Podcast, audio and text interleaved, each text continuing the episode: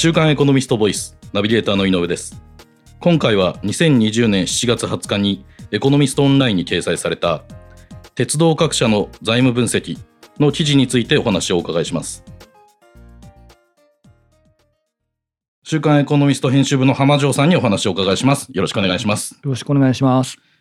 浜城さん、この記事ではですね、コロナ禍を受けての鉄道各社の財務状況の変化について、その詳細にまとめていらっしゃいますが、はい、えっ、と、まず今年1月から4月の各社の鉄道収入の推移とその特徴について教えていただけますか？はい。えっ、ー、と、大手私鉄15社と JR 東日本、えー、西日本の、えー、15社について、えー、今年1月から4月までの、えー、月次の、えー、鉄道収入の推移を、えー、と調べてみました。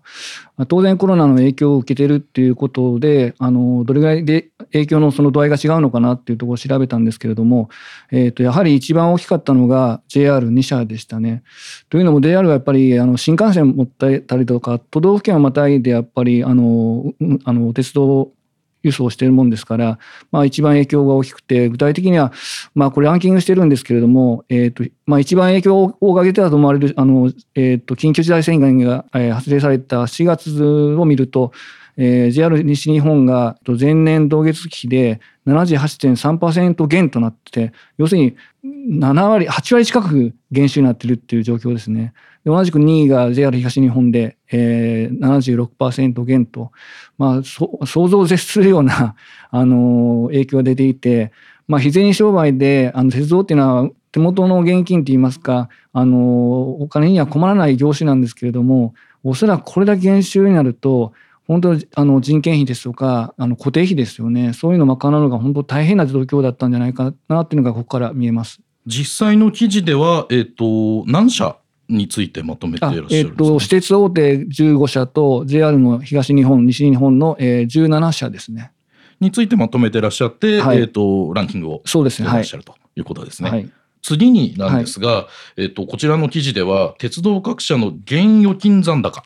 について、はい、2019年3月と今年2020年3月の比較をまとめていらっしゃいますよね。はい、でこれについても各社どのような特徴があるのかについて教えていただけますか？はい、えー、っと先ほど言ったようにあの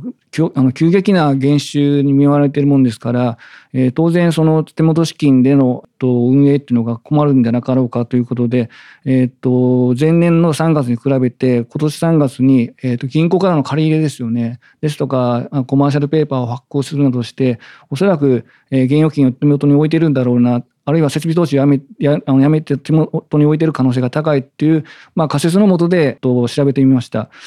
とするとですね、えっと、増減率を見た場合にですね、2019年3月と比べて、この2020年3月時点での、えっと、現預金ですよね、の残高が一番増えたのが、えー、東急でした。増減率でいうと73.7%、これも相当なこれ積み上げ方だと思いますね。で、これが東急が1位、2位が名古屋鉄道で32.5%。で、あの、前年に比べて増えたと、プラスだったところが、実は8社だったんですよね。で、逆に、あの、マイナスだったところもありまして、おそらくこういった、あの、一番、えっ、ー、と、マイナス幅が大きかったのが JR 東海。えー、前年より30.9%減ってます。で、おそらくあの、まあ、固定費賄うのに、ああのあるいは支出が多くなったのと合わせて、えー、と現現金あの銀行預金の銀行からの借り入れが3月まで間に合わずおそらく4月以降に多分手当てをしてるんだろうと思います。ですからこの、えー、と上半期終わった段階でもう一度見ると多分おそらくプラスになってると思いますね。現預金残高が、えーと、2019年3月と2020年3月の比較で、えーと、増えている会社が鉄道会社で8社そうですね、はい、減っているのが、えーと、JR 東海ですとか、はい。えー、京阪、はい。えー、JR 西日本、はい。えー、近鉄京浜など、えー、と残りの、えー、9社、ね、9社ですね。はい、あなるほど。その合計で17社について、こうランキングで記事でまとめていらっしゃる、とい。うことですね。あとはですね、一応現金預金比率といいまして、はい、あの今のこの現預金で何日間収入ゼロでも営業が可能かっていう、えー、と指数も一応算出しました。それが、えーと、例えば1位の東急が一番、えー、と現預金は増やしてるんですけど、これが19年3月が、えー、と無収入で約12、10日間は営業が可能だと。いう、えー、状況がこの20年3月だと18日まで伸びてます。まあ、そういった各社ともそういうあの無収入でも営業できる状況にあるどれぐらいあるかということも調べてみました。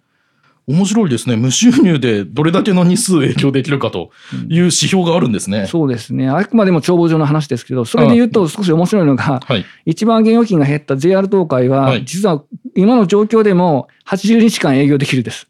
あそうですね。あの、ランキングではその最下位になっている JR 東海は、80.4の数字になってますかね。はい、というのは、絶対額がやっぱり JR 東海圧倒的に多いんですよね。だから、まあ、4000億円以上ありますから、まあ、他が大体500億円、200、まあ、数百億円単位に対して、まあ、JR、えっと、各社は相当やっぱり現預金が大きいので、あの相対的にはやっぱり体力はあるっていうことで、だからまあ、銀行融資も、あの、急ぐ必要もなかったって言えばそうなのかもわかりません。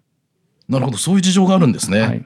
ありがとうございます。今回紹介した記事は、はい、えー、鉄道の悲劇という特集の内の記事なんですが、はい、この特集では他にも興味深い記事そうですね。あの、ありますよね。よくあの鉄道ファンの方には有名だと思いますけど、あの梅原淳さんにも寄稿いただいてまして、で梅原さんにやっぱりこのこの中であの鉄道会社の構造問題がより明確に現れたという記事を寄稿してもらいました。まあ、具体的にはどういうことかというと、鉄道会社っていうのは、朝夕のラッシュ時、ピーク時に車両の数ですとか、えっ、ー、と、従業員、駅員、あの配置してるもんですから例えば昼間のあの状況でもそこから減らすことできないんですなかなか。ということは余分な、えーと、車両ですとか人員を抱えているので例えばその梅原さんの記事の中にあるんですけど梅原さんが、えーと、調べた中でいわゆる固定費あの、えーと、売上にじみ固定固定費が、えー、と大体8割超えてるんですね。だからすぐにまあそのえっと、売上が落ちちゃうと、すぐ赤字になってしまうっていう、まあ、典型的な装置産業っていうのが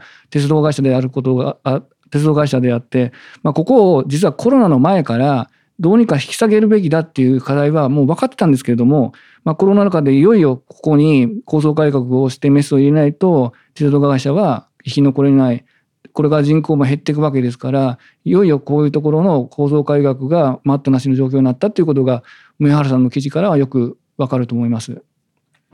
興味深い記事ですね。はい、あのぜひそちらの方もあの記事読んでいただければと思います。えっ、ー、と今この収録をしているのが7月の16日の木曜日午後なんですが、えっ、ー、と政府は、えー、と来週7月22日から GoTo キャンペーンを実施して、えー、コロナ禍で急激に落ち込んでいる旅行需要をこう刺激しようとしていますが、え、一方で新型コロナウイルスの感染者も依然多く、コロナ禍の長期化も考えられていますよね。で、そういった中で、その重要な社会的なインフラを支える鉄道各社の経営は今後そのどうなっていくと浜城さんお考えですか、うん、はい、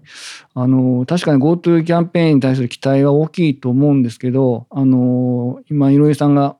お話になったようにやっぱり各都道府県もじゃあ全てウェルカムかっていうとそうではないと思いますしあのこここはかなり慎重になる方もいると思います。ですから、まあ、あの近隣で近いところからまず始めてあのどんどん感染があの拡大しなければより広げていくっていうのが多分これからの流れになって鉄道会社もそこに乗っていく形になるんでしょうけど、まあ、また第2第第3の葉っぱの影響も考えられますからそこはかなりこう流動的だと思います。でもう少し中長期に見たら先ほどもその申し上げたように構造問題を抱えて人口減少ですとかそういう中で鉄道っていうのは今後どうあるべきかっていう議論も今後あの深めていくべきだと思います。でそういった観点で今回特集は組みました。ですからまあ短期的にはあの公共インフラですからあのやっぱり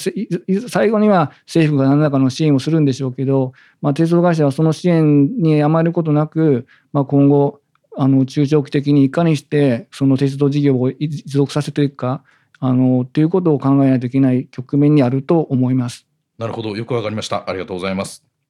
今解説した図表はエコノミストオンラインにも、えー、掲載されています。ぜひご覧ください。今回は週刊エコノミスト編集部の浜城さんにお話をお伺いしました。浜城さんありがとうございました。ありがとうございました。こちらの記事はエコノミストオンラインにも掲載されています。ぜひご覧ください。